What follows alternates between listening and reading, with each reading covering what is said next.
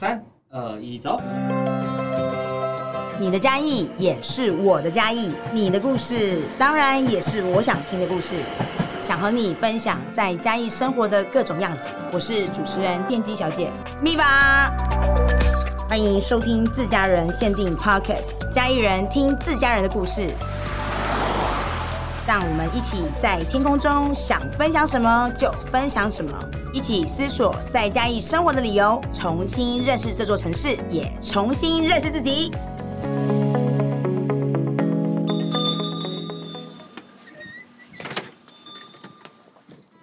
身体的触碰可以胜过千言万语，所以如果可以每天把自己身体的重量交给另外一个人，可以是拥抱。可以是一个牵手，可以是一个依靠，就这样。然后你会知道，原来星星可以这么亮。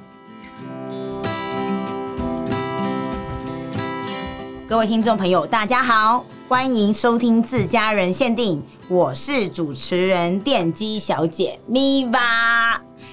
相信我每次就是在自我介绍的过程当中，大家会不会就是在等这个 part，然后跟我就是一起喊 Miva？对，没错，呃，很开心可以用很有朝气的声音跟大家一起自我介绍。那当然啦，自家人限定啊，是一个我们秘密客咖啡馆在天空中，希望可以跟大家畅所欲言，以及分享所有我们发现有趣，以及你可能知道，但里面还有一些惊喜的发现，都想要在这个频道里面跟大家分享。那当然喽，今天呢，我还没有介绍来宾的过程当中，你们就已经有听到他。非常美妙的声音喊 Miva，那我要来隆重介绍一下我们今天的嘉宾，是一个筋骨非常柔软的艺术家嘉文。大家好，我是嘉文。那我是一个肢体剧场的艺术家，那目前在软剧团担任演员。那嘉文，你要不要跟大家分享说，你说肢体呃表演的艺术家，那所谓的肢体这两个字？其实他，我觉得他跟生活当中其实有有点陌生呢。你要跟大家就是用比较贴近生活的语言跟大家分享，肢体到底是在做什么样的展现，去表表现自己内心里面的想法或剧情？好，大家有听过戏剧、戏剧表演、舞台剧、电视、电影嘛？那是戏剧表演。嗯、那大家有看过舞蹈，比如说舞团演出，或者是呃芭蕾舞、现代舞、国标舞之类的种种。嗯，那肢体是什么呢？肢体剧场其实介在。舞蹈跟戏剧表演之间，对。然后我有舞蹈的背景，那我有戏剧的背景，那我想要把两者做结合，然后做肢体剧场。那肢体剧场并不是我所呃呃开发出来的，它是一直都有存在过，只是在台湾对于呃对大家来说比较陌生。哎，那这样像肢体剧场跟所谓现在的那个什么现代舞，它是有雷同吗？还是它其实是一样的东西？表演形式，现代舞的归类会被归类在舞蹈类哦，舞蹈类。肢体的话，就是可以涵盖是，譬如说马戏，嗯、或者是默剧表演之类的，嗯，嗯，或者是什么，嗯，高空特技、马戏偏马戏，或是偏默剧，都是算肢体肢体的剧场表演这样子。然后它就比较不会被归类在某某舞种，嗯，某某舞蹈的类型。那当初你在选择像表演，因为像表演有很多种方式嘛，可能唱歌、演戏，啊，各种不一样的形式。有的人可能是马戏团的概念去做一个演出。那嘉文那时候呃，会怎么为什么会想要用选择肢体，用肢体姿态这件事情来去做一些阐述？嗯，就像我刚刚说的，我有舞蹈跟戏剧的背景，就是、哦、呃，我是嘉义土生土长。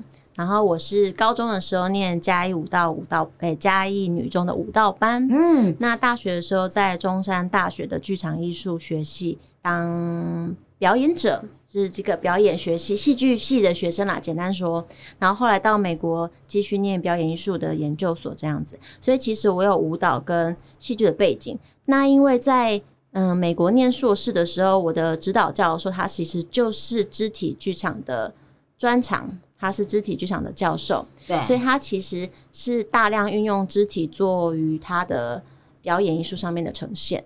那也因为这样子，就是他当然，嗯，有我有舞蹈的背景，所以他就觉得哦，太好了，这个学生就是很派得上用场啊。所以我就跟着他贴身学习，然后对于肢体剧场这个概念，才慢慢的在我生命里面扎根。因为那时候在高中的时候，在跳舞，在舞蹈班的时候，会觉得说，好像我们都在追求那个转几圈，然后腿多开，可是还有就是头发要绑很紧。对，为什么？为我想要先就是了解一下，为什么就是学跳舞的女生，她们都一定要把发线，就是头发要把它逼得这么紧。对，因为老师逼得很紧，老师就说不能有刘海啊，不能有刘海，不能有刘海。为什么跳舞的小孩不能有刘海？要不要让大家知道一下？为什么跳舞的小呃？现在我不晓得，但我们那个年代不能有刘海，因为老师会觉得，一你是花太多心思在整理你的刘海上，你根本没有用心跳舞啊，你要专注在舞蹈当中。对啊，所以头发都给我梳起来，对，梳光。然后一个实际一点的原因，是因为它就不会遮你的眼睛，嗯、你转个圈不会说整个脸刘海贴在脸上这样子。啊，梳光光干净干净。嗯，哦，原来是因为有练习上面跟表现上面的需求，所以就要把它梳的非常。哎、欸，我觉得梳起来完之后，每个人的舞蹈都是凤眼呢，而且就 重点是跳舞，就是舞蹈班下课的时候，他们一群舞蹈班的学生走在路上的时候。感觉都长得一模一样，对对对，因为发型一样，很容易就嗯，哦一样这样子。对，然后大家都凤眼，说哇塞，这也太有那个中国风的女孩了吧？然后大家都很细长的身材，对，因为不能吃啊，开始揭露一些家女舞蹈班不能吃啊，还不能吃，就是还要控制饮食，要喽要喽。哇，那个年代啦，现在我不晓得。哇，你你其实也没有多多。多有年代的人，哦、对，那遇到那个年代的时候，我我心里都会一一一抽一下，我现在七八十这样。对，那那时候你看，你那时候刚开始接受肢体戏剧的时候，它给你最大的冲击是什么？我觉得哇，怎么会有这样的一个演出的方式？那时候的想法是什么？可以跟我们分享一下。嗯，因为我有舞蹈跟戏剧的背景嘛，高中跟大学。嗯、那在接触到研究所接触肢体剧场的时候，就是呃，当我们看一个舞蹈表演的时候，你可能嗯，好像有看懂，对、嗯，好像没有看懂，就是那个理解可能好像有，嗯，好像没有，因为他没有台词。所以就变成说，好像我们都要经由呃看看这样的演出的时候，我们好像都要经由看呃舞者的表情啊，然后他可能肢体上面的柔软度的呈现啊，还有那个音乐的铺陈，去想象说他到底现在想要告诉我的是什么东西。那个剧本好像每一个人在台下观看的人都不太一样。嗯，那我们看到戏剧演出的时候，不管是电视、电影还是舞台剧，对。就是演员台词讲出来，你没有抓个一百，你有抓个八九十的了解，嗯，对吗？对，所以，嗯，在有这两者很抽象跟很写实的训练底下，那我就想说，有没有两者，有没有介在两者之间的东西？嗯，因为我对舞蹈、对于肢体掌掌控有，可是我对于如何用肢体去传达意念、意思给我的观众，没有这么有把握。嗯，因为那时候觉得，嗯，好像都在。身体技术上面的挑战，但对于意识上面表达没有办法这么的得心应手。嗯，那我念了戏剧系就知道，哦，我可以用什么样的台词，我可以用什么样的走位来告诉我观众说，哦，我现在想要做什么事。对，那可是我不想要丢弃我的肢体啊，也不是说演员就丢弃肢体，而是我不想要丢弃肢体舞蹈，或者是很很完全用身体去表现创作者意念的这个方式。我觉得你是期待的是，如果当我没有语言的时候，我用我的肢体在展现的过程，我的演出给每一个观者，就是观看的人，他有什么样不一样连接的惊喜？这可能是你期待的吧？嗯、我在想，嗯，哇，那所以那那开始的时候有这样的一个形呃这样的一个方式去做呈现的时候，对于呃肢体戏剧的话，你怎么去定义这件事情？还有你怎么样呃运用你自己加文？世界里面觉得，哎、欸，肢体戏剧，我觉得我可以怎么样去展演自己？我觉得最能够、最能、最能够检视的方式是，当你比如说隔着窗，或者是隔着，就是你没有办法听见别人在讲什么，你没有办法理解别人的讲出来每个字句的时候，你是不是能够透过他的肢体去读到他？正在表现什么？正在表达什么？这件事情在日常生活中都可以观察得到。嗯，然后我也会觉得，嗯，譬如说，我们以前在研究所的时候，有一个写剧本的教授，对，他就说他很喜欢看肢体剧场的表演。他是写剧本的教授哦，写那个写、嗯、台词的写台词的教授，那种很文本的哦。对他说我最喜欢看肢体剧场表演。我们说为什么？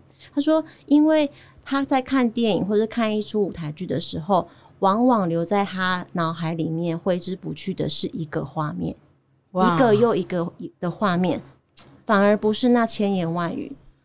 我觉得我我听到这边的时候，其实我有一种很震撼的感觉，就是我有有一种灵光乍现，就是哦，原来为什么就像我们台湾很喜欢看电影的时候，或者是看剧的时候都要看台词。但是其实我们就就变变成我们没有办法很仔细的去观察演员他们所表现出来的那个情境，他可能有很多的细节是他想要展示给你看的。对，奇妙的地方就是哦，原原原来用肢体去代代替语言的时候，其实可以更有更多的想象空间，嗯，然后也可以让这个剧本更丰富。对，嗯，对，就是你不会说我要看着你的。字幕，或者是我不用呃听着你字字句句，然后去理解你在说什么，在表演什么。是说我可能可能只是喝一杯水，对，我可能只是靠着墙，或者是看个天空，或是走路，就可以知道哦，我现在情绪是什么？哦，我现在是刚分手嘛？哦，我现在是刚跟我的嗯谁谁谁怎么了吗？其实就很容易能够理解了。其实不用，有时候不用字句的表达。透过身体上面的反应，其实就能够知道说，哦，他现在状况是什么？是诶，就像我们今天早上的那个工作坊，让大家用肢体打开自己的心跟身体的每一个神经，去感受可能秘书店里面整个空间，然后你自己去表现你自己，或者是相信你自己可以做到这件事情的时候，他可能没有呃去展演的的每一个有没有学员们来参与的民众们。他们可能就只是哦，我就是想要做这个动作，他没有太多的想法。嗯、可是像我们在旁边观赏的人，就自己会带出一个情绪或者是一个故事来。嗯，我觉得这件事情是很感、很很很感人的，很有感染力的。嗯，那可是他好像也有潜意识的去讲到的是这个表现的人，他其实他内心里面其实对于生活或者是音乐给他的节奏，他就表现出他现在当下他的心情。对，我觉得很神很神奇耶。嗯嗯那那像你平常你看你又是软剧团演员，那你也可以说说是个舞者。那平常又有专攻像高空绸吊，然后还有就是像吊环的表演，这部分都跟肢体戏剧是有关联的吗？是，就是它嗯，嗯，其实讲高空绸吊、高空吊环，它是高空特技表演，它其实把身体用了一个极致。我常常跟我的嗯演员朋友们聊天的时候讲很好，用很好笑的方式想，就是。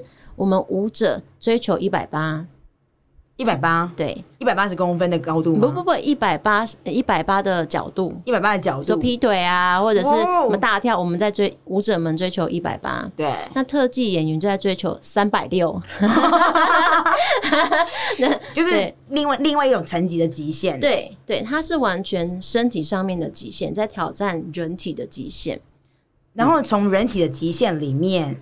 又经由姿态的展现，还有你的表情，加加上音乐，嗯，去展现一个你想要告诉他的连接的剧本。对，我觉得非常厉害。因为就像嗯，我们可以说我们看舞剧的时候知看舞剧的时候知道说这个这个演出在讲什么。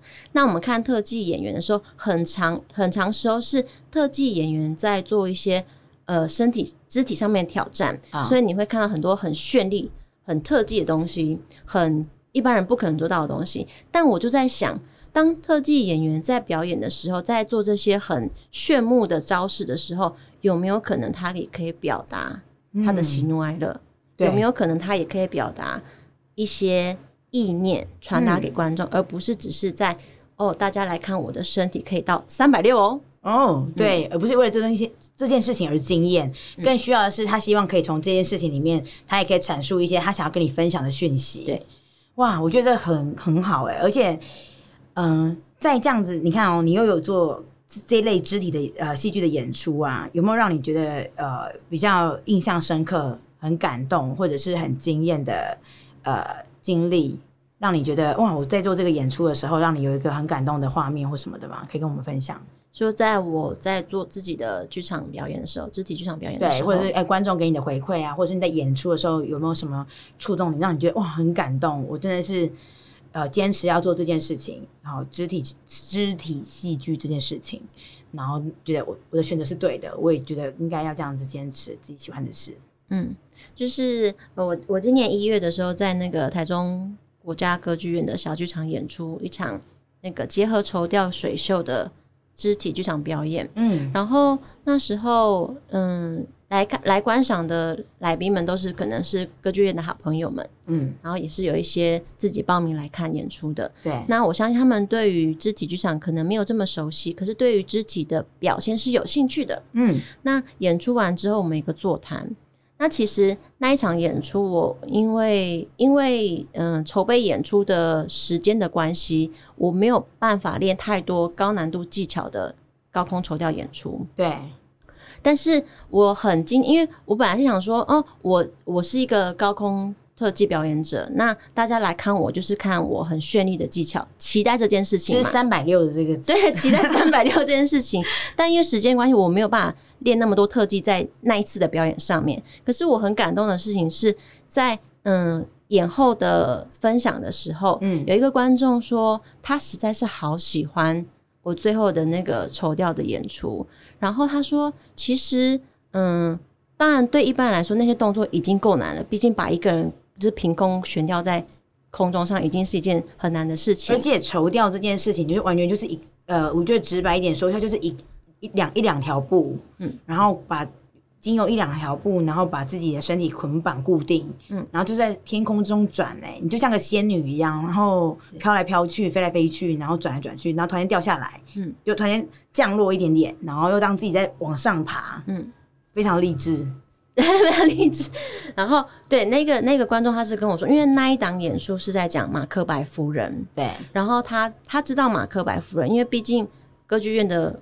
的好朋友们，他们可能平常就受了一些剧剧本的阅读，或者是他们看一些演出一些戏，所以他大概知道说马克白夫人是怎么样一个角色。对。然后他说，我在做绸雕演出的时候，他完全能够感受到马克白夫人那时候的心理状态。我真的觉得，哦，天哪，我一句话都没说，哎。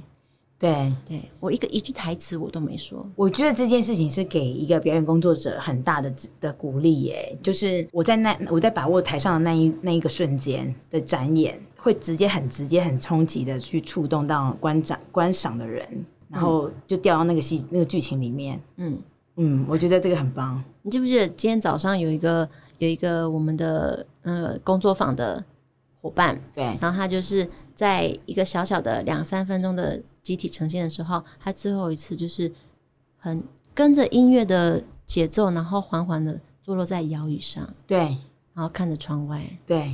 然后我瞬间鸡皮疙瘩，我也是。然后他其实说：“嗯，其实我没做，我我心里面没有铺成什么，我心里面没有什么剧本，他就只是随着音乐，然后缓缓的降落在摇椅上。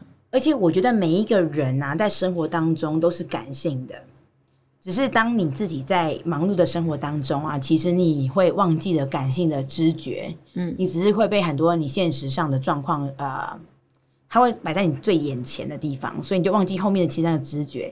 你看那时候，呃，你刚刚提到那个摇椅的部分，他可能就默的慢慢的经由音乐铺陈，然后坐在那个摇椅上，然后晃啊晃，然后再看着窗外。然后我们为了这个画面而感动，然后找到那个他为什么坐落在那边的原因。那后来我们问了当事者，他当事者居然跟我们说：“哦，没有，我只是觉得我跳到很累了，然后想要找个椅子休息一下而已。”对，我觉得这就是。在那当下，其实我真的就会发现，哇，原来肢体它可以为我们呃说很多不敢说的话，嗯，然后做很多我们不敢呃不好意思的表达。举例，你可能很关心你的爸爸，其实你不需要跟他说“爸，你最近好吗？”你可能只要抬起你的手，然后拍拍他的背，嗯，哇，我觉得瞬间落泪，真的，我现在又开始要哽咽，怎么办？就是会觉得哇，那那那那个东西不需要语言。对啊，一个触碰胜过千言万语，然后你就会有自己的连结。嗯、那你要看嘉文，你自己要做这件事情，在呃这样的一个呃表演工作当中，然后得到很多观众们的肯定啊，或者是很多一起感同身受你的带领之下，感受那些肢体戏剧上面给予生活当中其实有很大的影响，就是它可以抒发我们自己的压力啊，然后它也可以表现出一个爱的表达。但是，但是事实呃现实的状况。妈妈、爸爸会觉得孩子啊，你确定你要做表演工作者吗？你要做艺术表演工作者吗？你你怎么在自己的生活环境里面面对这件事情？我妈从小告诉我，就是你你你做自己快乐的事情就好了。妈妈这么好，妈妈说我要你快乐。嗯，但是但是哦，有但是 但是一样有但是但是，但他他今天他他这次一月看完那个台中歌剧院我的演出的时候，他跟我说，你可以下次不要把自己吊那么高吗？不会的，妈妈哎，就是他他完全可以出戏，觉得哎，我女儿怎么怎么这么卖命，然后在干嘛，很危险，对，很危险，那么高，你可以下次不要把自己吊那么高吗？对，一定会担心。嗯，作作为一个。表演艺术工作者已经够令人担心，作为一个特技演员，就是那个担心是，就超级天呐，超级令人担心。而且你知道没有保险要保你，怎么会？怎么办？因为那个太巨额了。一般来说，表演艺术工作者的那个保险，嗯，不会 cover 到特技演员。对对。所以就是你知道，有你自己掌生命掌握在你自己的手中，掌声鼓励鼓励。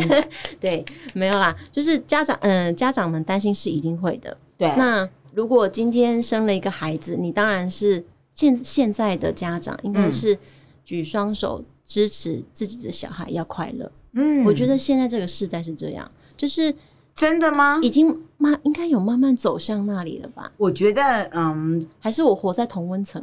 我觉得应该是，呃，现在的家长就是他也，其实我觉得每一个人都是一样，就是有个矛盾值，因为毕竟社会框架把我们框的太那个那个墙太厚了，然后他他会告诉你说，哎，对，你要追求快乐，你开心就好，但是就是有很多的但是，但是生活要维持得下去啊，然后这算工作吗？就是好像要一定要做什么样的工作才叫做工作？对，还有就是表演这样的行业。吃得饱吗？嗯，谁懂？谁支持你？有没有一餐没一餐的？就是在那个要希望你开心的过程当中，马上又会踩住踩刹车，告诉你说：“哎、对啊，对啊，开心是很重要啊，但是哦，嗯、那个现实状况更重要啊，要活活下去啊，这样子。嗯”对，那家里人？嗯，我我觉得对于表演艺术的初踏入这个领域的的伙伴们。满心热血嘛，对不对？对。所以一开始我要做我快乐的事情，嗯、这个是一定是必要的啊，初衷嘛。嗯。但之后你随着时间的积累、年纪的积累、体力的积累，你会开始慢慢想到快乐，然后呢？嗯。所以当旁边的亲朋好友问你说：“哎，快乐快乐呀，要快乐啊！但是你要吃饱啊，嗯、你要有保险啊，嗯、你要有投资啊，嗯、你要买房啊，嗯、成家立业都是要的嘛，生小孩也是要啊。对，这些事情就会来了。”怎么办？那你就要自己去想说，对啊，快乐了，然后呢？然后那现在对我来说，我就会想到的事情是，社会价值是什么？我今天如果是一个观众，我为什么要看你快乐？对，那我得到什么？我觉得这非常重要。哎，在做你自己喜欢的事情在过程当中，你还可以回馈这个社会什么？对，是有意义的，有价值的，是是这样，人家才能够去支持你。对，嗯，就不是说我今天来看演出，然后我看你快乐，那那我呢？我可以得到什么？我可以从你的表演得到什么？对，得到对这个世界的关怀，得到对自己心灵的启迪，嗯，得到对生活的启发。我可以得到什么？或者是经由你可能可能看到这个表演里面。然后你得到一点希望的能量，嗯嗯，所以我会觉得，当你在对于这个命题，我要从事表演艺术工作，因为我要做自己快乐的事情。但是等你等你过一过一些时候，你再想到我要快乐，其实得到最大的快乐，反而是当你能够让别人快乐的时候，你自己的快乐才是更巨大的。就像那个观观影者跟你讲说，他从你最后垂钓的时候，嗯，看到就是那个角色他最后的心情一样，我觉得那个快乐是无可取代诶。当你是为了别人的快乐而快乐的时候，我觉得那快乐是好几百倍的加成、加成、加成。所以，像你现在要当肢体戏剧的表演者这件事情，就是对于家里的家人都是非常支持的吗？嗯。目前为止是，嗯，但你就是想办法，就是去闪过那个。你可以答应我，下次不要把自己跳这么高吗？你就是想办法闪过那个话题。没有啦，你要跟你要能够确保跟爸妈或是跟家长说，我会很安全。对对。哦，oh, 我我从这边我瞬间又秒懂一件事情，哎，就是其实要做你自己喜欢做的事情或者做的开心的事情的过程当中，你先要让爱你的人先放心。对。你先让他放心，其实你就可以呃更自在的去掌握你自己想要做的事。嗯，对。那像你看，你从台湾呃在在家里长大，然后之后又出国念书，然后又回到台湾之后，先在北部好、哦、工作表演，然后到呃这两年愿意回家了。嗯，那怎么会想要回来？是什么样的想法让你觉得哦，我真的在外面兜了一圈，我觉得我要应该要回家？那你又觉得嘉义这个城市，从你以前哦绑那个凤眼还非常紧的头 头发的童年，然后到你这样到国外回到台湾，然后真的回家了，你觉得这个城市的转变有什么让你觉得感想，想要跟大家分享的？嗯，先从回家这件事情好了。嗯、回家那想必是我一定离过家。嗯，那其实从其实跟很多的。年轻学子一样，高中毕业你去念大学，那是你第一次人生离家。那我也是到了高雄，然后我那时候大学刚毕业的时候，我就想说，那我们艺术工作者嘛，那是不是应该到国外，到外面去看看，增广见闻，看看一下外面的世界？所以我就说，嗯，我要接下来我要到国外去念书。那英文是我。第二个会的语言，我很就是台语，我们现在慢慢就是增进抓回来当中。但是当时来说，英文是第二个会的语言，所以要么英文，要么呃，要么英国，要么美国。那因为当时的我的大学的教授是美国人，他又推荐了我美国学校。那也还好，我去了美国，因为我发现美国是它可以触及到世界各地。嗯嗯，所以美国做一个起点，我觉得蛮好的中心点。对，那到了美国之后，就跟着跟着教授跑艺术节、艺穗节，所以就到了爱丁堡啊，爱丁堡艺穗节，那就看到了真的是世界各地各地各地的演出。那那时候是真的眼睛打开了，心也打开了，觉得哦，原来世界上艺术工作者的创作可以到这个样子。那为什么会回来呢？其实。各地的表演艺术工作者的生活都是非常的辛苦的。对，那在美国的状态是，你必须加入工会。嗯，你一定得加入工会，你加入工会，对，演员工会，你才会有演员的案子可以接。哦，那你一定得加入经纪公司。嗯，然后那可是对于一个一个外国人来说，拿到工作签证这件事情是非常非常难的。你可能是做别的工作，拿到别的工作的工作签证，然后你可以表演。但是拿到有点有点怪，不知道哪里怪怪的。因为因为你因为演员是 by case，对，他是他是到处跑，但是很像自由工作者一样，嗯、所以没有一个公司会给你工作签证啊。对啊，那你就留不下来喽。嗯嗯，那如果说我去念的是舞台剧的话，我还要面对的是我的语言问题，再来是我的腔调问题。我现在会讲英文了，但我没有腔调，那人家要不要我这个台湾腔调？嗯嗯嗯，或者是我我的我的英文有没有够到地？非常多现实的考量，很多现实的考量。嗯、然后同时，我也会觉得说，呃，美国的环境的的表演环境，可能对我来说蛮蛮商业的，必须说。对那对当时我的当时的我来说，它少了一点手工感。嗯，然后所以我去了欧洲，也看了欧洲的剧场，那个手工感是我喜欢的。可是那个手工感，所谓的手工感是指，嗯，它就不像像我们百老汇就非常商业，啊、百老汇它是一个产业。产业，它是一个制造业，它不是手工业。它是制造那个氛围的产业。嗯，它是一个可以一年连续出好几档一模一样制作的东西，对的产业。但你看手工业，就是阿妈编的那个竹篮，每一只都不一样啊。啊，阿妈做的小青蛙，每一只都不一样啊。哦，我也是喜欢这个。对，因为如果说是像那种每就是复刻版的那种感觉，其实它没有。它们有很多惊喜，嗯，那你反而从你说的手工感的部分，它有点粗，有些地方是比较粗糙的，嗯，但它粗糙的过程当中，你又可以觉得你连接到的东西是，呃，可以去有更有想象力的去想说他为什么要这样做，嗯。嗯，对，就是那个意思。所以欧洲的欧洲的表演艺术对我来说比较手工感，嗯，台湾也是比较手工感，但是我们为了要生存，我们都必须走向制造业。哈，这个产业才能够生活，才能够生存，才能够壮大。对，就很像，就是我们讲的制造业跟手工业的差别。嗯，你要赚钱，你要能够这个产业能够活下去，你必须走到制造业。嗯，那回到台湾，所以因为工作签的问题，回到台湾是个必然有没有把这这件事情没有办法操持在我回到台湾。那回到台湾，就像其他的嗯嗯表演艺术工作者到处接案。那后来为什么回到嘉义了？因为我发现一件事情是，我到处飘来飘去，走来走去，我真的就像浮萍一样。其实我没有累没有累积到自己的观众，我也没有累积到自己的对于一个土地的认识。因为毕竟我们就踩在一个陌生的土地上，嗯，所以当你真的要在陌生的土地上面让别人认识你，嗯，我觉得他一定也是要天时地利人和，嗯，各种 lucky 的幸运才有办法被遇见，嗯，对，或被看见，对。然后我们都说回家其实是最远的路，哇，其实回家不远呢，对。但是他听到这首这这你刚刚这样讲的时候，其实会。会有点心酸，嗯嗯，回家是最远的路，怎么说？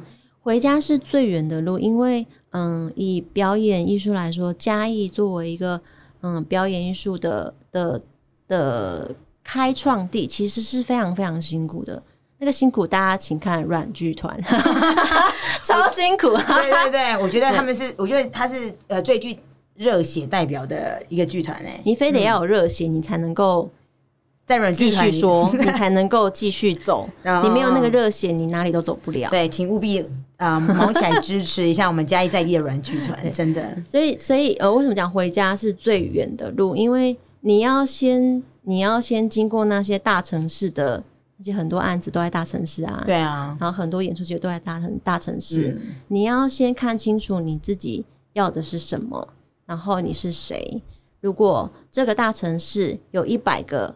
嗯，有一个角色是一百个人都可以去胜任的，你有没有一定要是那一百个其中一个？你为什么是那一百个其中一个？你有没有看见你自己？就像我们在我们在美国甄选的时候，那个那个甄选条件出来，呃，金发蓝眼，身高一百八，然后白色皮肤。你去到甄选现场的时候，就是有一两百个人跟你长得一模一样的人，然后你就想说那些标准以内的人，对。符合标准的人，对啊，那那我作为这两百个、一百个之中的一个，那我是谁啊？演员其实素心理素质要非非常好哎，对，不然他会觉得说，哦，大家都可以，那我干嘛是我嘞？为什么是我？嗯，那一样的道理，就是你到了大城市的时候，其实到处都甄选，为什么是你？导演知道为什么是你，可是你知不知道为什么是你？那为什么是你？你是不是要先了解，知道你是谁？对，你跟别人有什么不一样？所以回家了。嗯的原因，回家累积自己的观众，累积自己的根，累积自己的在血液里面的那些 DNA 里面的一些零零总总。而且我觉得很喜欢嘉文，就是一回家完之后，我觉得你用了很聪明的方式让大家认识你以及累积你。哎，举例，我觉得就像呃，可能像我们今天的这种肢体工作坊，你带着大家就是重新认识舞蹈。肢体戏剧这件事情的浅谈，就是你其实没有去用很有压力的方式让大家知道说，哦，肢体的戏剧是长什么样子，而是我先带你一起肢体一下，我们先一起启动我们的肢体去做一些不一样的表达。慢慢的，你可能有机会，你看到有一个呃肢体戏剧的演出的时候，你就会理解这件事情，然后慢慢的，他也走进了剧场里面去支持你的作品，对。那我想要提的部分就是说，你看，嘉文你自己，然后今天工作坊的部分带大家去从一刚开始，从颜色，从椅子，从不同的质地，方形、圆形，还有形状，要让大家去碰触它，这是一个怎么样的一个呃体验啊？就是想要带民众们去体验开发肢体的一个过程。我们其实作为人类，我们很常依赖眼睛。我们看到了，就觉得我们懂了。哎、欸，真的，我看到了。就像我们今天早上有一个学员，一个工作坊参与者，他就说：“我其实之前就来过这个工这个咖啡厅、咖啡馆，我就觉得这里好美哦。嗯，可是我今天才知道，原来这里椅子这么美。为什么？因为它触碰了，因为它翻滚了，因为它磨蹭了，因为它闻了、嗯，而且他今天找到了他跟这些家具们。”嗯的友谊，对，就是对对友谊，我觉得他是友谊耶，对，就是他真的是很很爱一个一个椅子，然后真的是为了这个椅子，然后可能真的好好的、这细细的去品味它，然后他在他生活当中可以给他什么样的舒压？我觉得这个有让我惊艳到。那我觉得这这个也可以作为今后有参与的学员们一个一个开始。当你在走出这个工嗯工作坊，走出这个咖啡厅的时候，你会开始除了用眼睛以外，你用自己的全身，用你的所有的感官去感觉这个世界。即便在你很累很累的时候，你可能抬头看天空，哦，原来今天的月亮嗯是这个颜色，嗯，哦，原来今天风是这个味道，哦，原来今天树叶是这样的摆荡。而且从工作坊里面，我们从一刚开始，我们先从形状啊、颜色，然后让自己的肢体跟它有一些触碰，然后到后来的部分，是我们让每一个人去表现一个速度的感，从慢到快来表现出肢体。那这部分的话，姜文，你觉得这个部分是想要让我们怎么样去启动我们的第二个阶段的 part 的肢体的开发？嗯，在节奏跟持续持续性上面的掌控。会让你嗯，因为我们日常生活中其实每个人的身体节奏是不太一样的，但一群人生活在一起之后，他其实大家集体的速度感很相近，嗯，就很像我们一群人。如果说我们这一群人常常生活在一起，我们说话方式、说话速度是几乎要很像很像的。对，那这件事情很容易，就是你会在群体里面。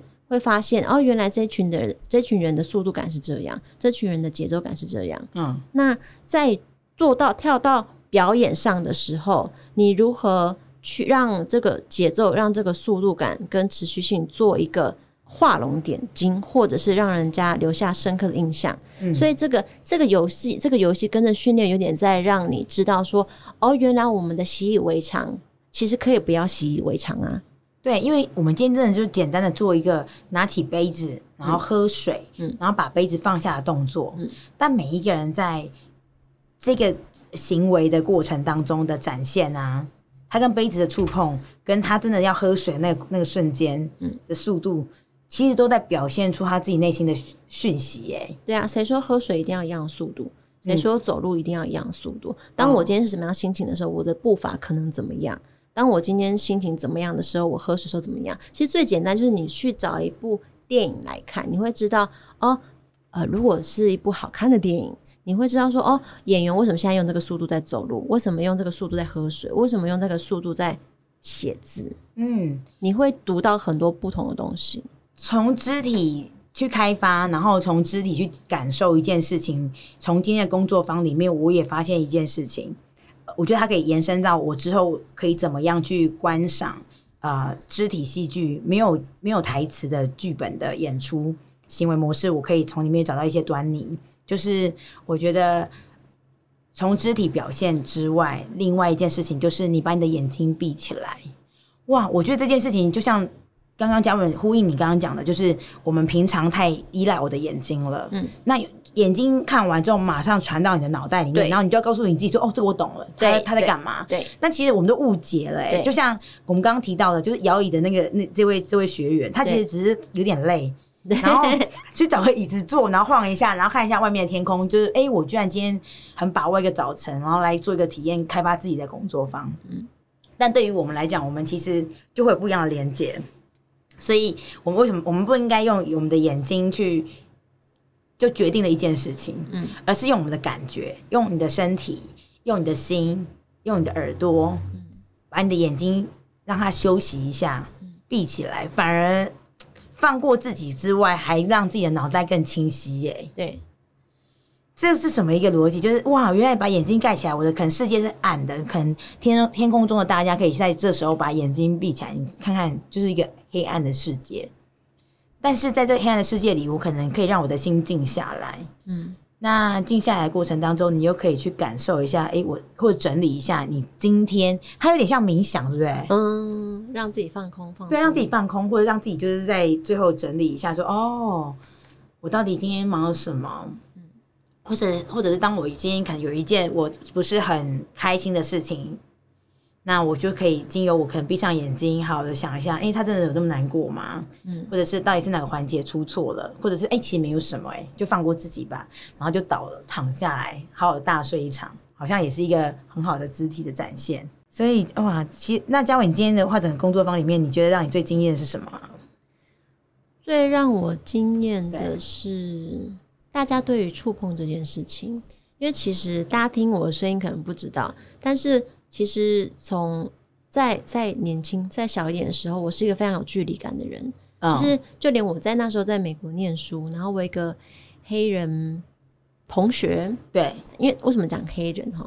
因为他跟我太亲太亲了，太亲，他跟我很亲近，就是像那种呃闺蜜那种感觉。对，然后他他是一个大男生，但哇，为什么讲黑人？因为我觉得他他跟我我我们不应该做种族区分，但是因为他。给我的感觉是，他跟人的距离是几乎是零，他跟陌生人的距离是就可以立刻鼻子碰鼻子那种距离。嗯，那他就跟我说：“嘉文，我跟你很好，但你知道吗？你的距离，你给人家的距离就是大概是一公尺吧。我我们讲这个距离是虚拟距，就看不见的虚拟距离。嗯，是。然后他说：哦，我才知道我的我给人家的距离感这么强烈。对，可是。”就很又很奇妙的是，你知道舞者之间是没有肢体距离的，因为舞者一见面就是抱在一起、隔在一起、缠在一起。对啊，你怎么可能跟人家有距离呢？再加上你今天工作方很高难度，就是要一个人，你一定要碰到两个人的身体。对，各种，而且我们几乎不认识彼此。对，然后瞬间听到指令说就是贴，好贴上去。所以我觉得，我觉得让我很感动的事情是，当我们当我在下这个指令的时候，我有我有先问说有没有人不想被触碰触碰。但没有人，没有人拒绝。嗯，然后大家被触碰的反应是好舒服哦，好安心哦，而且我知道跟我一起工作的伙伴会会完全保护我，然后会让我觉得我可以在他们身上打滚，他们都愿意。哎，拜托，我们在踏进门之前，我们不认识哎，你知道吗？对啊，而且在呃彼此触碰触碰的那一瞬间，我觉得是一种相信哎，对，就是人最本本身直呃本质的相信，那然后你真的真的是依附在他身上，对，然后他也用手抓你的那一刻，对，你在外面在走开走离开这个工作室的时候，工作坊的时候，你会被陌生人这样牵着走吗？不可能啊，嗯，你可以跟一个陌生人这么没有距离、零距离贴，就是身体贴在一起吗？不可能啊。可是因为在这里，我们在当然是一个很安全、舒适环境。然后前提是我们彼此相信彼此，大家都是非常友善友好，不会有人要伤害彼此。而且在肢体的呃肢体的展现的过程当中，因为其实每一个人脑袋里面，其实他在舞动他自己的过程当中，他其实在也有他自己在想的东西。嗯、可是当你另另外一个人，他真的去触碰到他，可能去抓他那一把，他可能真的想说很茫然，想说我到底要往哪走？就因为还一直在继续，嗯、那我还要继续触碰他们，我该怎么办？完成这个任务，但有人一抓到他的时候，那一刻的力量，嗯，我觉得会对一个呃参与这个肢体工作坊的人，他们会有很大的冲击。就是哇，其实很多时候会有人扶持你的，你不需要害怕，嗯、你只要你相信你自己，对，然后你就算花了十分钟喝一杯水，没做任何事，我都愿意等你。对，嗯，我觉得真的回归回来，就是重新去。不要让眼睛这么累，而是打开你的手、你的脚、你的屁股、你的腰、你身体的每一每一个地方，都让他们去帮你找到答案，反而才能够得到你真正需要的正确答案呢。而且你有没有，你记不记得有一个一个妈妈，就是我们今天里那个团队里面。哦比较年长的一位，她竟然就是最后的让大家分享的时候，她竟然说：“我终于可以当一只猫了。”真的，我觉得毛骨悚然到一个感动。那我毛骨悚然是，欸、你看生生活太框架我们了，太给我们太大的压力了。椅子就要怎么坐，站就要怎么站，妈妈就应该什么样子，对就应该做哪些事情。嗯、对，那他在这一次的整个工作坊里面，他真的就像一只猫一样，然后窝在一个很舒服的沙发上。然后跟着节奏，然后享受那个我如果是猫，我会是什么样子去面对这件事情？嗯，哇，很棒，嗯、非常的过瘾。对呀、所以最后啊，想要跟嘉文呃，请嘉文跟我们分，跟天空中的朋友们分享。先不说它是戏剧，我觉得肢体戏剧这件事情，对于我自己电机小姐的解读，就是其实我们每天的生活就像一个剧本一样，它好像有剧本，又好像没有剧本。我们都是经由勇敢去经历这一这一切，然后来完成的每一天。对，那但是肢体的运用上面，我们好像真的缺乏了很多，都是眼睛、嘴巴讲话，鼻子闻到味道，然后要不要笑或摆臭脸，嗯，仅此如此，没有其他的。那嘉文要不要最后你跟我们说，对于肢体这两个字，在你的生活当中，你的脑袋、你的世界里，用一句话或者一一一个文字来去呃，跟我们跟大家分享，身体的触碰可以胜过千言万语，所以如果可以每天把自己身体的重量交给另外一个人，可以是拥抱，可以是一个牵手，可以是一个依靠，就这样。然后你会知道，原来星星可以这么亮。天呐，我觉得非常的暖。我现在其实，在录音室里面，我打开我最大的手，我想要拥抱所有现在线上的听众朋友们，我想要拥抱你们。就是我觉得能够一起在天空中聊聊天，然后分享彼此生活里面的想法。我觉得我要用最用力的方式拥抱你们，你们感受到了吗？谢谢你们今天的收听。你现在收听的是自家人限定，我是主持人电机小姐咪吧，我是今日的来宾嘉文，我们下礼拜空中见哦，拜拜，拥抱你们，拜拜。拜拜。